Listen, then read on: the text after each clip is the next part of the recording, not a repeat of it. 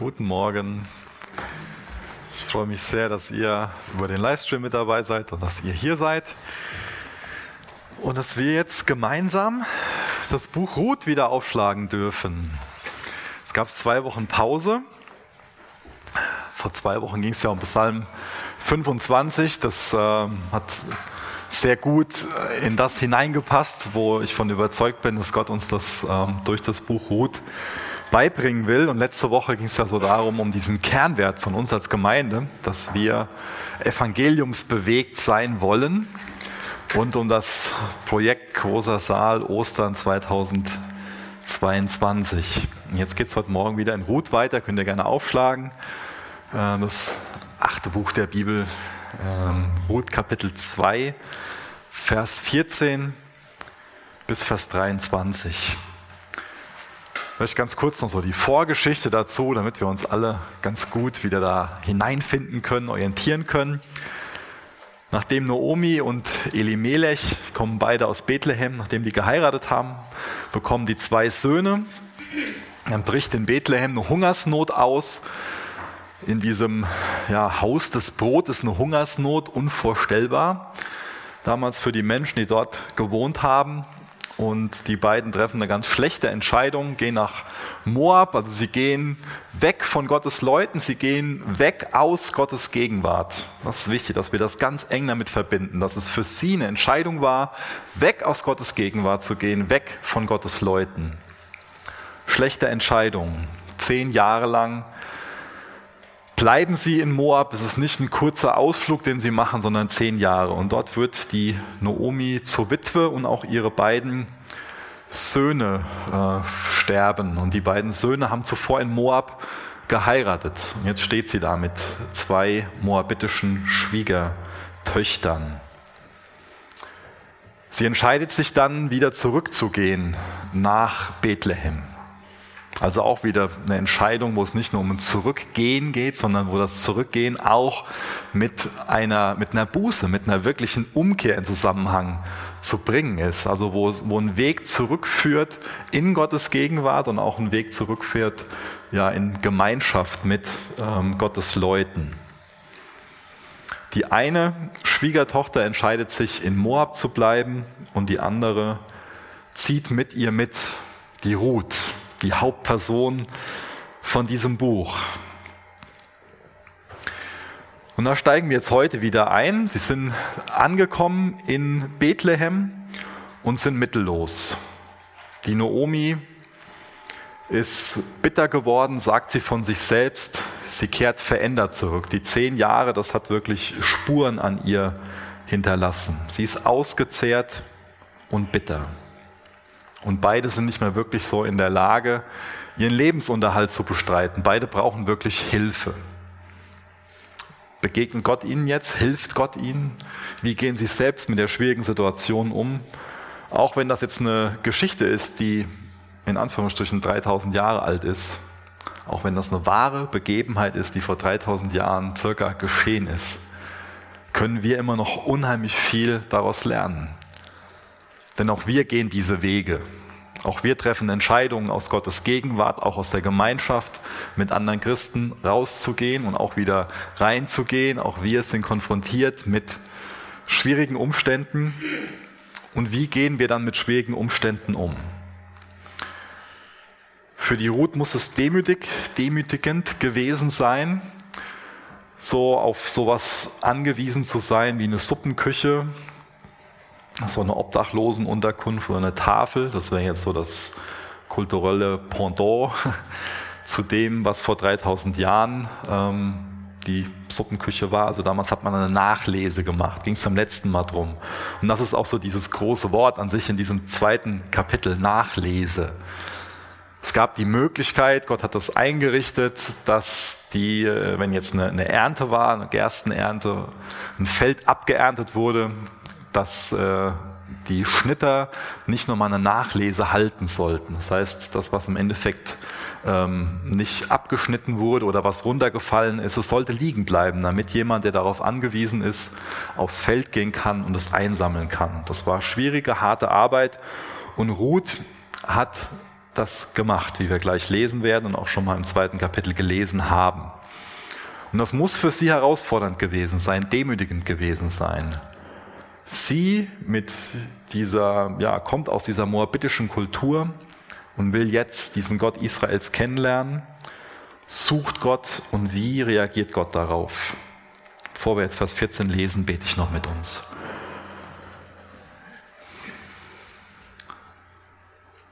Vater, du hast uns verheißen, dass du uns einen Tisch im Angesicht unserer Feinde bereiten willst. Und das ist unser Wunsch heute Morgen. Wir wollen an den Tisch kommen, den du für uns bereitet hast. Wir wollen von der Nahrung nehmen, die du uns geben willst. Du weißt genau, wie du uns versorgen willst. Ich bitte dich, dass du so gnädig bist, in unsere Leben hineinzusprechen. Ich bitte dich, dass du so gnädig bist, uns zu offenbaren, wer und wie du bist, weil wir wollen mehr von dir. Wir wollen uns nicht um uns selbst drehen, sondern ein Leben leben, was an dir ausgerichtet ist. Und wir wollen dich immer besser kennenlernen und dich bekannt machen. Bitte segne uns heute Morgen. Bitte hilf uns, mit der richtigen Haltung zu kommen vor deinen Thron, mit einem gläubigen Herzen, was, was sich an deine Versprechen hängt, was sich verzweifelt an deine Versprechen hängt und alles von dir erwartet. Amen. Ja, wir lesen aus Gottes Wort, Ruth Kapitel 2, Vers 14. Und zur Essenszeit sagte Boas zu ihr, tritt hierher und iss von dem Brot und tunke deinen Bissen in den Essig. Also Ruth ist jetzt schon länger auf dem Feld. Sie geht den Schnittern hinterher, ist am Einsammeln und dann spricht der Boas zu ihr, dieser reiche Grundbesitzer, der Chef von den ganzen Arbeitern, der lädt sie in der Pause zur Essenszeit an seinen Tisch ein. Und zuvor hat er zu ihr gesagt, in Vers 12, der Herr segne dich und vergelte es dir. Das sind ziemlich vielsagende Worte. Es ist eine ganz symbolische Handlung, die da auch erfolgt. Der Boas sagt ganz klar, der Herr segne dich und vergelte es dir. Aber wer ist im Endeffekt auch derjenige, der es der Ruth vergeltet? Er selbst ist es. Das ist vielsagend, dass er auch dadurch dem Herrn die Ehre gibt, dass er das, was er bekommen hat, nicht als sein eigenes irgendwie ansieht, sondern er sieht sich als einen Verwalter an. Der Boas, ging es beim letzten Mal ja schon viel drum, hat wirklich einen edlen Charakter. Er sagt, der Herr segne dich und vergelte es dir und ist gleichzeitig auch der Kanal, durch den die Ruth gesegnet wird, durch den sie ganz viel Gnade erfährt. Der Boas hätte sich jetzt auch so als so ein Self-Made Man halten können. Diese Einstellung, diese Attitüde hätte er haben können, so ich habe es geschafft, ich bin der Reiche und die sind alles diejenigen, die mir hier dienen und, und ich habe es so weit gebracht. Aber sowas wie ein Self-Made Man gibt es gar nicht. Wir sollten Gott die Ehre dafür geben, wenn er uns in so eine Verantwortung stellt. Und das macht der Boas. Er ist ein demütiger Diener Gottes. Und er lädt die Ruth dazu ein, an seinem Tisch zu sitzen weiß nicht, was du damit verbindest, so miteinander am Tisch zu sitzen. Damals war das eine ganz klare Aussage.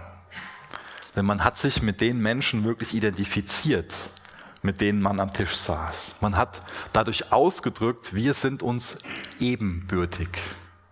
Wir sind gleich viel wert. Und das muss für die Ruth was total Außergewöhnliches gewesen sein. Das muss ihr total viel Hoffnung gemacht haben. Das muss ihr total viel bedeutet haben. Boas lädt sie ein, mit ihr am Tisch zu sitzen, mit ihm am Tisch zu sitzen. Und da haben sie Gemeinschaft. Boas begegnet ihr auf Augenhöhe, ebenbürtig. Dabei ist Boas ein Hebräer. Ruth ist eine Moabiterin. Ist ein ganz anderer sozialer Status, den sie haben.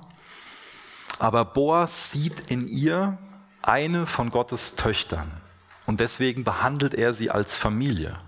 Auch wenn sie eine andere Nationalität hat, auch wenn sie früher einen Dämonen angebetet hat, auch wenn ihre Sippe durch Inzucht entstanden ist, auch wenn sie aus einer Kultur kommt, die Kinder geopfert hat.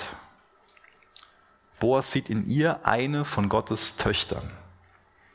Und er behandelt sie nicht wie eine Außenseiterin. Er ächtet sie nicht. Und Ruth muss deswegen nicht länger wie eine Außenseiterin am Rande stehen. Und stattdessen sitzt sie mit am Tisch des Meisters. Und in der Beziehung ist Boas wie Christus. Wir wollen gleich ja auch das Abendmahl feiern. Ihr konntet euch das von unten mit hochnehmen, Brot und Wein. Wunderbare Symbole, die da drin ist. Da ist Boas wie Christus. Christus lädt uns heute Morgen ein, an seinen Tisch zu kommen. Auch wenn wir die gleiche Vergangenheit wie die Ruth haben, auch wenn wir ursprünglich nicht zu Gottes Volk mit dazugehören, auch wenn wir ursprünglich ganz andere Götter angebetet haben, das haben wir alle. Niemand von uns hat von Geburt an Jesus Christus als seinen Gott angebetet. Auch wenn wir alle viel Schuld auf uns geladen dazu haben, mit an Jesu Christi Tisch zu setzen. Er lädt uns ein, an seinen Tisch zu kommen. Kommen wir nachher nochmal drauf zurück. Wir lesen weiter in Vers 14. Da setzte sie sich neben die Schnitter, er aber reichte ihr geröstete Körner, und sie aß und wurde satt und ließ sogar etwas übrig. Als sie nun aufstand, um aufzulesen, befahl Boas seinen Knechten, auch zwischen den Gaben darf sie auflesen. Und ihr sollt nichts, und ihr sollt ihr nichts zuleide tun. Vielmehr sollt ihr sogar aus den Bündeln Ehren für sie herausziehen und liegen lassen, damit sie sie auflesen kann, und ihr sollt sie nicht bedrohen. So las sie auf dem Feld auf bis zum Abend. Und als sie ausschlug, was sie aufgelesen hatte, da war es etwa ein Eva Gerste. Und sie hob es auf und kam in die Stadt, und ihre Schwiegermutter sah, was sie aufgelesen hatte. Und sie zog heraus, was sie übrig gelassen, nachdem sie sich gesättigt hatte, und gab es ihr. Wir werden später sehen, dass die beiden heiraten. Boas und Ruth werden heiraten. Davon wissen die jetzt noch nichts. Zumindest wissen wir nichts davon, dass sie schon so eine, eine Vorahnung haben. Aber so ein bisschen was von so, einer, von so einer Romantik liegt da schon drüber. Das ist jetzt denen ihr erstes gemeinsames Essen. Ich glaube, bei jeder romantischen Beziehung ist so ein erstes gemeinsames Essen oft so eine ganz bedeutende, äh, ganz bedeutendes Ereignis. Heute gibt es ja so eine richtige Dating-Kultur.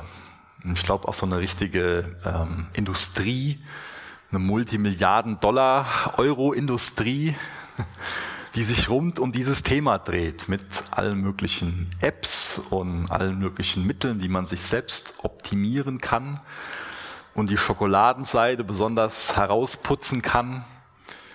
Und ich finde das total interessant, wie in einem übertragenen Sinn den ihr erstes Date hier abläuft. Ist ja kein Date gewesen will jetzt heute Morgen auch nicht für eine Dating-Kultur werben, sondern will dafür werben, dass es heute auch noch genauso laufen kann wie in dieser Begebenheit. Denn die lernen sich ganz natürlich kennen. Die lernen sich so kennen, wie sie sind. Der Boas hat diesen Charakter, den er da offenbart. Und die Ruth ist bestimmt nicht noch vorher irgendwie verschwunden und hat nochmal den Lippenstift nachgezogen, sondern die Frisur wird ziemlich daneben gewesen sein, von der ganzen Arbeit verschwitzt und Dreck unter den Fingernägeln, ich will nicht zu viel ausschmücken, aber die lernen sich so kennen, wie sie sind. Das ist gut, dass sie sich genauso kennenlernen, wie sie sind. Und ich gehe jetzt nicht her und entwickle aufgrund von dieser Begebenheit jetzt etwas, ähm, ein, ein normatives Gebot. Ich leite hier kein normatives Gebot ab. Auf keinen Fall. Versteht mich da nicht falsch, aber ich glaube, dass das Weisheit ist, was wir hier ableiten können.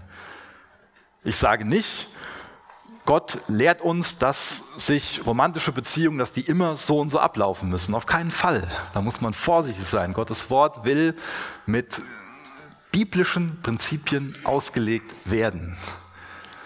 Aber es ist viel Weisheit hier drin. Es ist gut, wenn man sich in einem ganz natürlichen Rahmen kennenlernt. und nicht in einem Rahmen, wo auch keine anderen Menschen involviert sind. Wir werden später lesen, dass auch da nochmal die Noemi in ihr Leben hineinsprechen kann. Auch das ist gesund, wenn wir andere in Bezug auf unsere Beziehungen, nicht nur die romantischen Beziehungen, fragen, was sie davon halten. Ich selbst halte mich nicht reif genug, um nicht auf den Rat von anderen Menschen angewiesen zu sein. Die Bibel macht das immer wieder, dass sie uns dazu rät, dass wir weißen Menschen das Recht geben, unser Leben hineinzusprechen, dass sie uns ermutigt, zu anderen hinzugehen und zu fragen, hier, wie siehst du das denn? Und wir werden später lesen, die Ruth macht das. Sie geht zu der Noemi hin und fragt sie hier, wie siehst du das denn? Wie ist das mit dir? Meinst du, du selbst bist reif genug für die Beziehung, in denen du bist, dass du das abschätzen kannst? Ich habe den Eindruck, gerade um zurück zu diesem ganzen Dating-Ding zu kommen, Gerade da verzichten viel zu viele darauf, auch mal die Eltern zu fragen, reife Freunde zu fragen. Natürlich muss man nachher selbst die Entscheidung treffen und noch dazu stehen und ist die einzige Person, die dann auch besonders davon ähm, profitiert oder auch darunter leidet von der Entscheidung. Aber wir sollten es wertschätzen und sollten die Bibel da auch ernst nehmen, dass wir andere einladen, in unsere Leben hineinzusprechen. Schlussendlich wird sich an diesem Tisch viel verändern. Die zwei lernen sich da ganz natürlich kennen. Und es ist immer wieder so, dass sich an einem Tisch viel verändern kann, da wo Gemeinschaft ist. Wir sehen in der Geschichte, dass es Gottes Wille ist, dass sie sich da begegnen, dass Ruth auf dem Feld des Boas ist und dass Boas in Gottes Willen handelt. Und an diesem Tisch verändert sich viel. Es ist verblüffend, wie Gott die Ruth segnet. Ich finde das auch verblüffend, wie großzügig Menschen zu ihr sind. Und gleichzeitig ist es so, dass sie hart arbeitet. Auch hier will ich kein allgemeines Prinzip von ableiten, aber ich glaube, wir können oft sowas erkennen, sowas wahrnehmen, so ein Muster erkennen. Gerade wenn wir in schwierigen Situationen sind, kann uns das schon mal sehr lähmen, sehr viel beschäftigen, sehr viel Kraft rauben. Ruth lässt sich die Kraft geben, von morgens bis abends das zu tun, was sie tun kann. Und das ist gut, dass wir einen Gott haben, der nie mehr von uns verlangt, als wir tun können. Aber das, was wir tun können, das sollen wir tun. Und Ruth kann das machen. Es gibt dieses Gebot, es gibt dieses Gesetz. Sie kann aufs Feld gehen, sie kann auflesen, auch wenn das für sie demütigend jetzt ist. Und es ist verblüffend, wie Gott das segnet, wie Gott es segnet, dass sie das tut, was er ihr als Möglichkeit gibt. Und in dieser, in dieser Haltung, in diesem Vertrauen zieht sie los, auch in diesem, in dieser Haltung, ich werde Gunst finden, ich nehme hier Gott beim Wort, ich tue das, was ich tun kann und ich werde Gunst finden. In der Haltung segnet Gott sie.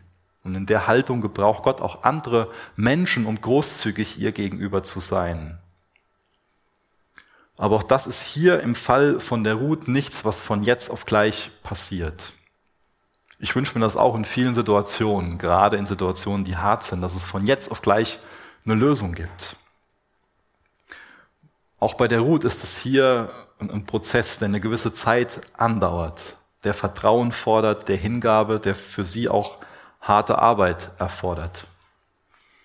Ich finde das interessant, dass gerade auch der Apostel Paulus, von dem wir ja von unzähligen, total herausfordernden Situationen lesen, ja, lesen davon, wie er im Gefängnis ist, wie er gesteinigt wird, Schiffbruch begeht und ganz schlimme, ganz schwere Umstände, in denen er ist. Wir lesen es nie von ihm, dass er anderen sagt, dass sie zu Gott flehen sollen, dass seine Umstände verändert werden. Er sagt auch nie, dass wir für die Umstände in den Gemeinden beten sollen, in dem Sinne, dass sich, dass die Notsituation weggenommen wird. Es gibt andere Beispiele, aber Paulus macht das nicht. Interessant. Wir haben das Beispiel auch von Jesus. Jesus betet, dass wenn der Kelch an ihm vorübergehen kann, dass er das tun soll, aber Gottes Wille soll geschehen und Jesus ist bereit, den schweren Kelch, diesen bitteren, zu trinken. Im Gegensatz zu Paulus gibt es in dem Psalm ganz klar Gebete, wo Gott ganz gezielt zum Eingreifen aufgefordert wird. Aber ich glaube, wir können es oft feststellen, dass wir so einen ausdauernden Gehorsam in die gleiche Richtung brauchen. Und den hat Ruth gehabt. Ruth hat einen ausdauernden Gehorsam in die gleiche Richtung. Oft ist es nicht so, dass Gott sofort eingreift und das tut, wo wir von überzeugt sind, dass er das tun sollte und dass das die Lösung wäre. Oft brauchen wir so ein Vertrauen, dass er schon weiß, was er tut. Oft brauchen wir diese, diese Hingabe, dieses zerbrochene, dieses demütige Herz, was es akzeptiert, dass wir Gottes Wege nicht verstehen können. Auch Ruth wird starke innere Kämpfe gehabt haben. Aber sie ist jetzt hier auf dem Feld. Sie tut das, was sie tun kann. Sie hat diese Haltung, ich werde Gunst finden. Sie hat diesen ausdauernden Gehorsam in die gleiche Richtung. Damit meine ich keinen Starrsinn, sondern ihr Gehorsam, ihr ausdauernder Gehorsam ist ausgerichtet an Gottes Willen, an, an Gottes Wort. Und sie sucht mit diesem ausdauernden Gehorsam in die gleiche Richtung Gottes Gegenwart. Beschreibt das dein Herz? Ich wünsche mir, dass das mein Herz beschreibt, dass egal wie die Umstände sind, egal wie ich mich fühle, egal was um mich herum passiert, dass ich Gottes Gegenwart suche, dass ich seiner Gunst vertraue und dass ich so einen ausdauernden Gehorsam in die gleiche Richtung habe in die Richtung von Jesus. Wir alle, wir wollen gerne Gottes Wege verstehen, Gottes Wege kennen, aber es gibt oft Situationen, da können wir das nicht, weil wir nicht Gott sind. Und gerade da ist es wichtig, dass wir uns daran klammern, dass er vertrauenswürdig ist. Dass wir auch das machen, was wir heute Morgen machen werden, das Abendmahl feiern, dass wir uns an seine Vertrauenswürdigkeit, an seine Gnade, an seine Treue erinnern und dadurch gestärkt und aufgerichtet, aufgerichtet werden, dass uns das ermutigt, Gott zu fürchten und seine Gebote zu halten. Da ist uns Ruth ein Vorbild drin. Sie fürchtet Gott und hält seine Gebote. Auch wenn sie gerade noch nicht diesen Quick Fix, diese schnelle Lösung sieht. Sie hat diesen ausdauernden Gehorsam in die gleiche Richtung auf Jesus hinzu. Boas ist ihr gegenüber total großzügig. Ein toller Mann. Sie bekommt oder sie liest ein Eva Weizen, ein Eva Gerste, sorry, äh, liest sie auf. Das ist ein Kübel von 22 Litern, um circa 15 Kilogramm. Normalerweise ist das ein realistischer Lohn für zwei Wochen Arbeit. Und Boas geht her und sagt seinen Schnittern, wie wir das eben auch gelesen haben, dass sie noch extra was liegen lassen sollen, was rausziehen sollen. Und dadurch konnte sie das auflesen, was man sonst, also in einem Tag, das auflesen, was man sonst in zwei Wochen verdienen kann. Das ist also Gnade. Boas ist nicht nur einem Gebot gehorsam, sondern er ist total gnädig und großzügig. Sorgt dafür, dass sie so viel auflesen kann. Also auch hier ist Boas wieder so ein Bild für eine ganz großzügige Gnade. Der Boas ist ein Geber. Denke, es gibt so drei verschiedene Personengruppen. Es gibt Nehmer, es gibt Schuldner und es gibt Geber. Nehmer, das sind eher so die Egoisten, die sich selbst im Sinn haben, also die immer so alles ranraffen und das auch nicht wirklich teilen wollen. Nehmer sind ganz schlechte Ehepartner, sind auch schlechte Vorgesetzte, schlechte Arbeiter, schlechte Freunde. Es gibt auch Schuldner. Was meine ich mit Schuldner? Es gibt Menschen, die geben etwas, damit man ihnen dann Gefallen schuldet. Da ist das Geben eher so eine manipulative Handlung. Ich gebe dir was und dann kann ich später was von dir, von dir fordern. Ist das eher so eine Leine, die ausgelegt ist, damit man dann, ja, was einfordern kann. Aber der Boas, der ist ein Geber. 15 Kilogramm Getreide, zwei Wochenlöhne. bekommt die Ruth für einen Tag Arbeit. Gnade will, dass es uns gut geht. Und Gesetz sagt, du bekommst für einen Tag Arbeit auch einen Tagelohn. Aber der Boas ist wirklich gnädig. Wenn jetzt zwei Nehmer miteinander eine Beziehung anfangen, können wir uns ausmalen, dass es ziemlich oft kracht, dass es viele Kämpfe gibt. Wenn zwei Menschen miteinander verheiratet sind, die eher diese Tendenz haben, immer nur egoistisch zu sein und zu nehmen, nicht geben zu wollen, das äh, sorgt oft für große Probleme. Gibt auch die Situation, dass der eine Partner Nehmer ist und der andere ein Geber ist. Das sorgt für eine Missbrauchsbeziehung. Ganz schlimm, was aus so Beziehungen entsteht. Aber hier sind wir quasi so am Beobachten, wie sich zwei Geber ineinander verlieben und eine romantische Beziehung zur Ehre Gottes anfangen. Und das hat eine Zukunft. Auch wir sollten großzügige Geber sein. Ich finde das toll, wie wir von der Ruth dann auch lesen, dass sie ihre Gnade, die sie empfangen hat, wie sie die mit anderen teilt. Auch Ruth ist so eine Geberin. Auch sie ist großzügig. Ja, sie ist eine gute Verwalterin.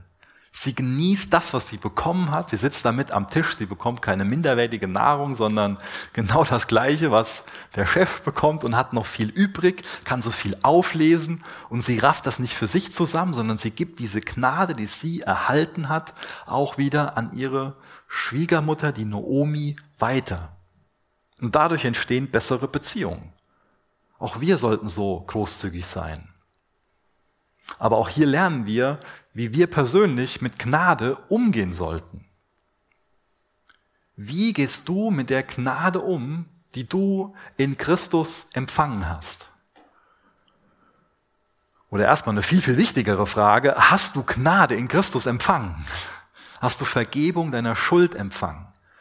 Hast du dich genau wie die Ruth als jemand gesehen oder siehst du dich weiterhin als, als diese Ruth, also jemand, der aus Moab kommt, jemand, der mit Gottes Volk, der mit Gott an sich nichts zu tun hat, der, der getrennt von Gott ist, der außerhalb von Gottes Gegenwart ist, der Gnade braucht, der Vergebung braucht.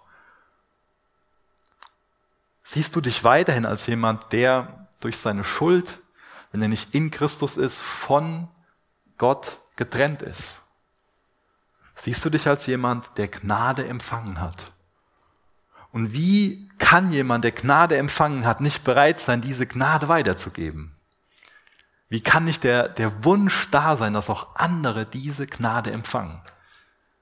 Wenn für dich Gottes Vergebung ein Geschenk ist, dann willst du das doch weitergeben und nicht für dich behalten. Dann willst du das Evangelium weitergeben, dann willst du Salz und Licht sein, dann willst du ein treuer Zeuge des Evangeliums sein, weil es die gute Nachricht, die beste Nachricht ist, die es überhaupt geben kann.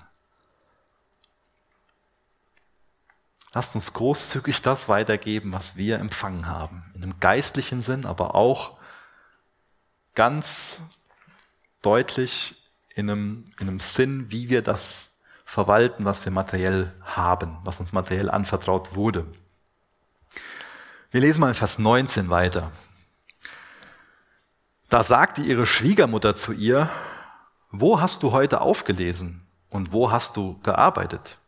Gesegnet sei, der dich beachtet hat. Und sie berichtete ihrer Schwiegermutter, bei wem sie gearbeitet hatte, und sagte, der Name des Mannes, bei dem ich heute gearbeitet habe, ist Boas. Da sagte Naomi zu ihrer Schwiegertochter, Gesegnet sei er von dem Herrn, der seine Gnade nicht entzogen hat. Weder den Lebenden noch den Toten. Und Naomi sagte zu ihr, der Mann ist uns nahe verwandt, er ist einer von unseren Lösern. Und die Moabiterin Ruth sagte, schließlich hat er noch zu mir gesagt, du sollst dich zu meinen Knechten halten, bis sie meine ganze Ernte beendet haben. Da sagte Naomi zu Ruth, ihrer Schwiegertochter, es ist gut, meine Tochter, dass du mit seinen Mägden hinausziehst. So kann man dich auf einem anderen Feld nicht belästigen. Was bitteschön ist jetzt hier mit der Naomi passiert? Erinnert euch dran, als sie zurückgegangen ist nach Bethlehem, hat sie denen gesagt, ihr sollt mich nicht länger Noomi nennen. Noomi heißt angenehm, sondern ihr sollt mich Mara nennen. Ihr sollt mich bitter nennen. Sie ist bitter geworden. Aber was, was für Worte, was für Worte kommen jetzt über ihre Lippen? Sie, sie segnet, ja? Gesegnet sei, der dich beachtet hat. Das kommt ja nicht aus einem bitteren Herzen, wenn das ehrlich gemeint ist. Da ist also auch schon so eine Veränderung in ihr vonstatten gegangen. Morgens ist der Kühlschrank noch leer, die Vorratskammer noch leer. Sie hungern und dann kommt abends die Ruth nach Hause und der Kühlschrank platzt aus allen Nähten, die Vorratskammer ist wieder gefüllt. Naomi war zuvor bitter, aber auch sie ist diese 75 bis 75 Kilometer zurück in Gottes Gegenwart gegangen. Sie ist zurück zu Gottes Volk gegangen und sie segnet Boas. Sie ist gegen sich angegangen. Ihr war nicht danach. Wir haben gelesen, wie sie sich gefühlt hat, aber sie hat sich dazu durchgerungen, das Richtige zu tun. Es ist oft schon mal so, dass unsere Gefühle unserem Verhalten folgen. Ruth sehen wir, hat sich oft wirklich vorbildlich verhalten und hat eine ganz tolle Haltung, also eine ganz tolle Einstellung so in ihrem Herz gehabt. Und ich denke, auch das war ansteckend für die Noomi. So nach und nach verwandelt sich ihre Bitterkeit wieder in Dankbarkeit, ihr Unglaube in Glaube, Verzweiflung in Hoffnung. Wir machen uns ja Illusionen, wenn wir meinen, wir haben uns mal irgendwann für Jesus entschieden und danach wird unser Glaube dann wie auf so einer, so äh, immer beständig wachsen und durch die Decke gehen und wir werden von Tag zu Tag Jesus immer ähnlicher. Jetzt gucken mich ein paar verwirrt an. will gerne von euch lernen, wenn ihr das anders seht, dass man nach der Bekehrung jeden Tag Jesus immer ein Stückchen ähnlicher wird. Das ist ideal, das ist toll, aber ich glaube, dass ähm, das schon mal ein Auf und Ab ist, wenn wir ehrlich zu uns selbst sind. Unser Wachstum im Glauben ist nicht immer beständig. Auch wir haben nicht immer eine Einstellung, die total von Dankbarkeit und Freude geprägt ist, eine Einstellung, eine Herzenshaltung, die in allem sich an Jesu Vorbild orientiert. Auch wir haben bestimmt Zeiten, wo wir so die Freundlichkeit unseres Herrn aus dem Blick verlieren. Und dann können wir von ihr lernen, auch wenn Bitterkeit in unser Herz eingezogen ist. Wir können zurückkommen an den Punkt, wo wir Gott loben und preisen, aus dem ganzen Herzen heraus, wo wir echt dankbar sind für ihn, wo wir Freude haben an ihm. Gott gibt uns so nicht auf, er lässt uns auch so nicht im Stich, sondern lädt uns immer wieder dazu ein, ihm zu vertrauen, ihn zu fürchten und seinen Geboten gemäß zu handeln. Ich finde das interessant, welches Wort die Noomi für ihren Lobpreis äh, benutzt. Das ist jetzt hier auch gut mit Gnade übersetzt, aber es beschreibt auch eine ganz loyale Liebe, also eine unerschöpfliche Art der Liebe, Freundlichkeit und Güte. Und oft wird dieses, dieses Wort, was hier gut mit Gnade übersetzt ist, ähm, auch ähm, benutzt, um die Bundesliebe von Gott zu seinem Volk, also auch diese Treue zu beschreiben. Das ist eine vorbehaltlose Liebe. Es gibt ja verschiedene Bündnisse, die Gott mit seinem Volk geschlossen hat. Ein Bündnis ist das mit dem Abraham. Er hat ihm versprochen, ihn zu segnen, damit durch ihn alle Nationen gesegnet werden. Wahnsinnsversprechen. Auch der Abraham ist also jemand, der aus einer ganz heidnischen Umgebung hinausgeführt wurde, um dann dieser Glaubensheld zu werden. Und auch er hat sich nicht immer als so der allertollste Glaubensheld verhalten, sondern wir wissen aus, von zwei Begebenheiten, wo er in Bezug auf seine Frau äh, gelogen hat, dann vorgegeben hat, dass das äh, seine äh, Schwester ist. Und im Endeffekt können wir ja davon ausgehen, dass er dadurch auch dieses, dieses Versprechen, ähm, diesen, diesen Bund, muss ich sagen, der da geschlossen wurde, aufs Spiel gesetzt hat. Weil es geht ja darum, dass durch den gemeinsamen Sohn von Abraham und Sarah dann irgendwann der Retter kommen soll. Und er hat so auf Gottes Versprechen reagiert, sich überhaupt nicht als Glaubensheld verhalten. Aber Gott war treu. Diese Liebe, das, was sich gerade beschrieben hat, hat dafür gesorgt, dass obwohl Abraham sich so falsch verhalten hat, es einen Weg gab, dass es doch einen Isaak gab. Und das sehen wir oft, dass Gott in Bündnissen so vorgeht. Auch im mosaischen Bund, also der am Sinai geschlossen wurde, da verspricht Gott zu segnen, solange das Volk seine Gebote einhält. Also klare Bedingungen, die da definiert ist. Und wir sehen in Gottes Volk immer wieder, wie Gottes Volk die Gebote bricht. Aber wie seine Gnade so eine unfehlbare Liebe ist. Unerschütterlich, unveränderlich. Einfach eine Liebe, die von ihm ausgeht, nicht von uns. Und an diese Liebe glaubt die Noomi, an diese Gnade, an diese unverdiente Gunst glaubt die Noomi. Dass weder die Lebenden, dass er weder die Lebenden noch die Toten im Stich lässt. Und das konnte Noomi nur zum Teil wissen. Da konnte sie nicht dieses große Bild haben, was wir an sich heute haben sollten. Wenn wir jetzt in Vers 20 lesen, kommt da auch schon ein, ein, ein, Wort vor, was genau bei dieser Liebe die riesengroße Rolle spielt, nämlich dieses Wort Löser. Auch das ist wieder ein ganz klarer, ein ganz klares Konzept, was veranschaulicht, was in der geistlichen Dimension für uns passieren muss, dass wir einen Erlöser brauchen. Und anhand von diesem Konzept musste Noomi schon eine Vorahnung davon haben, wie es zukünftig sein wird. Deswegen kann sie Gott in der Art und Weise loben, wie sie es da getan hat und diese segnenden Worte aussprechen.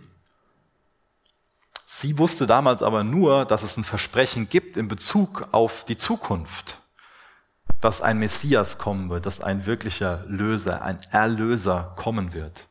Wir wissen heute, können zurückschauen, wir wissen, dass Gott nicht nur ein Versprechen gegeben hat, sondern dass er dieses Versprechen auch wirklich in Christus eingehalten hat. Das ist das, was wir gleich mit dem Abendmahl auch feiern wollen. Dafür sind wir dankbar, dass er nicht nur versprochen hat, einen Löser zu senden, sondern dass er in Christus einen Löser, einen Erlöser gesendet hat, der stellvertretend für unsere Schuld am Kreuz gestorben ist, damit wir nicht länger getrennt sein müssen von Gott, sondern an seinen Tisch kommen dürfen, mit ihm essen dürfen.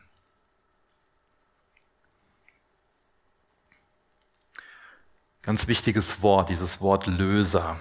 Damals gab es ähm, natürlich ganz andere kulturelle Begebenheiten als heute. Damals war es auch zum Beispiel so, dass man nicht wirklich ein Testament geschrieben hat, sondern dass es klar geregelt war, wer was erbt. Und gerade in Situationen, wo dann ähm, ein, äh, ein Ehemann verstorben ist, muss es eine Klärung geben, wie es jetzt mit dem Familienbesitz weitergeht und wie sich auch jemand um Frau oder vielleicht auch, wenn es die gibt, die Kinder kümmern kann. Und da passt dieses Konzept des, da äh, passt dieses Konzept des Lösers hinein. Wenn es jetzt so war, dass es zwei Brüder gab und von dem der eine Bruder ist verstorben und hat eine Frau hinterlassen und Kinder, dann hat der andere Bruder eine gewisse Verantwortung gehabt. Also damals gab es diesen ganzen Individualismus gar nicht, wie es ihn heute gibt, sondern man hat sich selbst immer als Teil von ähm, einer größeren Gruppe verstanden. Man hat automatisch Verantwortung ähm, füreinander auch innerhalb von einer großen Familie gehabt. Ich meine, heute übernimmt vieles davon ähm, einfach der, der Staat. Aber ich versuche das so ein bisschen zu beschreiben, damit wir eine Ahnung davon haben, ähm, was dieses Wort Löser bedeutet. Wie gesagt, dann war also ein Bruder dafür verantwortlich, sich auch um die Frau und Kinder zu kümmern. Es geht sogar weiter, wenn es noch keine, keine Kinder gab. Ähm, war es sogar in Fällen so, dass es dann diese Schwagerehe gab, diese Lefirats-Ehe. Das heißt, dann hat dann der Bruder die Witwe geheiratet, um auch für Nachwuchs zu sorgen, damit auch da der Familienbesitz weitergegeben werden kann, damit sich um die Witwe gekümmert wird. Das waren damals so die, die kulturellen Gegebenheiten. Und jetzt geht die Noomi her und sagt, dass Boas ein Löser für die Ruth ist. Und das ist nicht ganz richtig, beziehungsweise ähm, es ist schon richtig, dass sie das sagt, aber wir können das schnell falsch verstehen. So rum ist es besser formuliert. Weil für uns ist es wichtig zu unterscheiden, dass der Boas nicht die Verantwortung von einem Löser hat. Das heißt, der Boas muss nicht hergehen und jetzt die Ruth heiraten. Er hat nicht diese Verantwortung, die ein direkter Bruder von dem Elimelech hätte. Das heißt, auch hier sehen wir wieder im Alten Testament nicht das Gesetz, sondern hier sehen wir auch wieder die Gnade. Ich liebe das, wenn wir diese Dinge im Alten Testament finden und immer wieder erkennen, wenn wir genau hinsehen, dass es da nicht einen grundlegenden Unterschied gibt, dass es der gleiche Gott ist und dass sich das Testament, dass sich dieses Thema der Gnade durch die ganze Bibel hindurchzieht. Von der ersten bis zur letzten Seite. Also Boas ist ein möglicher Löser. Wenn er will, kann er diesen Schritt gehen. Damals, als dann ähm, der Elimelech, also der erste Ehemann von der Ruth, äh, der Ehemann von der Noemi, wir sind wieder so weit, dass wir mit den Namen durcheinander kommen. also als die ihren Familienbesitz in Bethlehem zurückgelassen haben, ähm, müssen die den versetzt haben, also für, für ein Pfand. Ähm, und ähm, die Ruth kann jetzt nicht in der Lage gewesen sein, das alles wieder, beziehungsweise die Noemi kann nicht in der Lage gewesen sein, das alles wieder auszulösen. Und das kann jetzt der Boas machen. Dadurch bekommen die wieder, also die Noomi und auch die Ruth als Schwiegertochter, den Familienbesitz zurück. Das ist Teil davon. Dadurch kann sie wieder in einer, ähm, in einer Familie sein, wo sie eine Situation hat, dass sie einen Lebensunterhalt bestreiten kann und muss nicht länger hoffnungslos als eine Witwe irgendwie darauf vertrauen, darauf hoffen, muss ich sagen, dass es doch irgendjemanden gibt, wo sie dann auch Nahrung von bekommt. Vers 23. Ähm, so hielt sie sich denn zu den Mägden des Boas, um Ehren aufzulesen, bis die Gerstenernte und die Weizenernte beendet waren. Dann blieb sie zu Hause bei ihrer Schwiegermutter. Ja, ich habe jetzt eben schon ein paar Mal vollmundig behauptet, dass sich am Tisch oft alles verändert. Und ähm, das wäre jetzt vielleicht so, dass wie wir jetzt so einen kitschigen Roman zu Ende schreiben würden. Dass wir jetzt irgendwie sagen, so ja, und dann ähm, sind sie zusammengekommen und seitdem sind sie glücklich. ähm, hier ist es auf jeden Fall so, dass nochmal acht Wochen vergehen, wo wir jetzt nicht irgendwas für einen romantischen Bericht haben, sondern acht Wochen lang, also bis, zur, bis zum Ende von der Gerstenernte und der Weizenernte, bleibt sie bei ihrer Schwiegermutter, bleibt bei den Mägden von dem Boas und liest Ehren auf. Acht Wochen lang weiterhin harte Arbeit, wo sie aber auch gesunde Beziehungen hat zu den Mägden und wir lesen nicht davon, dass sie Handynummern ausgetauscht haben und irgendwie beide WhatsApp gesuchtet haben, sondern die geben dem Ganzen einfach eine gewisse Zeit.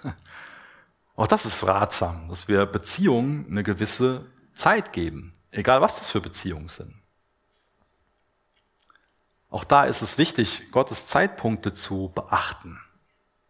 Wir sehen ja hier in allem, dass in, in, in vielen Aspekten zumindest äh, im, im Buch ähm, Ruth, aus dem Leben der Ruth, dass sie sich, nachdem sie die Entscheidung getroffen hat, nach Bethlehem zu gehen, also Gott zu suchen, in Gottes Gegenwart zu gehen, dass sie sich in Gottes Willen ähm, befindet. Und ich weiß nicht, wie das für dich ist, ähm, ob dir das ein Bedürfnis ist, dass du sagst, ich will in Gottes Willen sein. Das ist ja oft auch so eine herausfordernde Frage. Woher wissen wir das denn, was Gottes Wille ist? Und zum einen wissen wir das aus Gottes Wort. Bei ganz vielen Sachen sagt er uns klar, dass es seinem Willen entspricht. Zum Beispiel Gott will, dass wir heilig leben. Gott will, dass wir sein Evangelium weitergeben. Wir haben viele Gebote, wo wir klar wissen, das sollten wir nicht tun, das sollen wir tun. Also wenn wir nach Gottes Willen fragen, ist das das Erste, wo wir uns irgendwo so dran wenden sollen, dass wir in Gottes Wort schauen, was gibt es denn da ganz klar für Gebote. Und als nächstes sollten wir auch schauen, was gibt es denn für, für eine Weisheit, was können wir denn so für Prinzipien darin erkennen, ähm, vielleicht auch so ein Sprüchenweisheit. Dann sehen wir bei der ähm, Brut, dass da auch Gespräche sind mit anderen, die ähm, wirklich auch vertrauenswürdig sind, geistliche Personen. Auch das ist wichtig, dass wir keine Ratgeber in unser Leben einladen, die sowieso uns nur nach dem Mundwerk reden und uns darin bestätigen, in dem, was wir sowieso tun wollen, sondern die, die ehrlich sind, die geistlich sind. Und wenn wir das gemacht haben, also auch die Bestätigung von, von, von reifen geistlichen Personen gesucht haben, ist es auch wichtig in Bezug auf Gottes Willen, einen Zeitplan ähm, oder Zeitpunkte abzuwarten, das zu wissen, ob es auch in Gottes Zeitplan hineinpasst. Und hier lesen wir jetzt nichts davon, dass sich alles Mögliche da so, erstmal zwei Monate gar nichts, ganz wie eine, ähm, ja, einfach, dass man im, im Alltag bleiben sie drinne. Ruth ist da geduldig. Die pusht jetzt hier nichts, sondern ruht auch da in Gottes Willen. Und ich glaube, das ist auch oft ein gutes Zeichen, dass wenn einfach, ähm, wenn wir nicht meinen, wir müssen jetzt was über dem Knie zerbrechen, sondern haben einen Frieden darüber, ähm, und sind die Schritte gegangen, die ich eben benannt habe. Wir wollen jetzt gleich noch Abendmahl feiern. Das schon mal gesagt, dass äh, der Boas in, in vielem so auf Jesus zeigt. Und wir sind im Endeffekt wie die Ruth. Auch wir kommen aus der falschen Familie. Wir stammen von Adam ab, sind von Geburt an getrennt von Gott, sündigen. Wir sind alle geistlich verwirrt, aufgewachsen, genau wie die Ruth. Und die Ruth kommt mit leeren Händen. Sie ist auf Hilfe angewiesen, auf Gnade angewiesen. Und Boas begegnet ihr und ich glaube, genauso will uns unser Herr Jesus heute Morgen begegnen. Und ich glaube, er kann uns nur begegnen, wenn wir mit leeren Händen kommen. Wie kommst du heute Morgen zum Tisch des Herrn? Kommst du mit leeren Händen? Weißt du, dass du nichts zu bieten hast, aber hoffst auf die Gunst, auf die Gnade deines Herrn? Bei Boas sehen wir, dass er sie versorgt und auch beschützt. Und ich glaube, auch das finden wir in Christus. Versorgung und er schützt uns schützt unsere, unsere Seele. Beim Boas sehen wir, dass er uns in Gemeinschaft, dass, bei Boas sehen wir, dass er die Ruth in Gemeinschaft führt, ähm, mit seinen Mägden, gute Gemeinschaft und auch Jesus führt uns in Gemeinschaft. Auch da, wenn wir nach Gottes Willen fragen, Jesus führt uns in Gemeinschaft mit Geschwistern. Und auch das können wir heute Morgen in einer besonderen Art und Weise am Tisch des Herrn empfangen. Beziehungen verändern sich oft am Tisch. So kann sich auch heute Morgen wieder unsere Beziehung am Tisch des Herrn verändern. Zu unserem Herrn, aber auch zu Geschwistern gegenüber, wo vielleicht was war, was wir aus dem Weg räumen.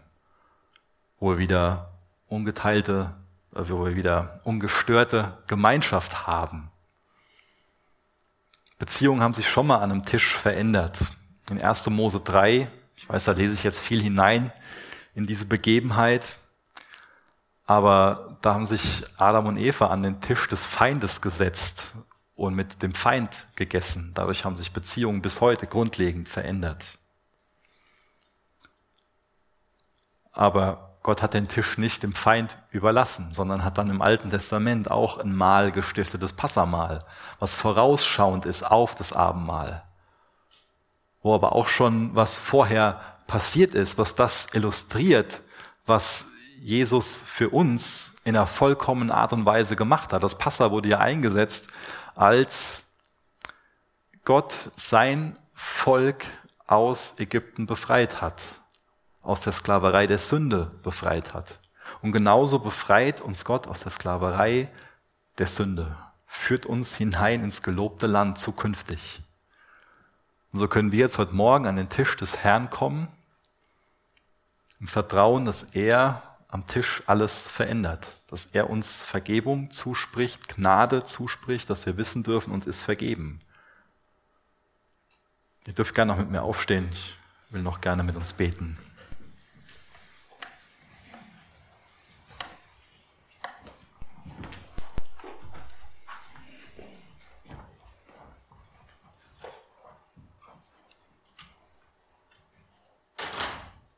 Herr Vater, hab vielen Dank dafür, dass es im Buch Ruth nicht nur um eine Liebesgeschichte geht, sondern um eine viel wichtigere Geschichte, die auch eine Liebesgeschichte ist. Aus selbstloser Liebe, Jesus, lädst du uns heute Morgen an deinen Tisch ein. Lädst du uns ein, bei dir Ruhe und Frieden, Versorgung für alles zu erhalten, Gnade zu empfangen. Hilf du uns, auf deine Gunst zu vertrauen, mit leeren Händen zu kommen. Alles von dir zu erwarten, wirklich auf dich zu vertrauen, in dir zu ruhen. Jesus, so manches können wir nicht verstehen. Aber das liegt daran, dass wir nicht Gott sind. Aber du bist Gott, du bist gütig und gnädig. Du gehst uns hinterher, willst uns da rausholen aus Bitterkeit, aus Unglauben, aus Hoffnungslosigkeit, willst uns einen Glauben stärken, willst uns eine dankbare Haltung geben, willst uns mit Freude über dich erfüllen und neu aussenden, um deine Boten zu sein, dein Evangelium weiterzugeben.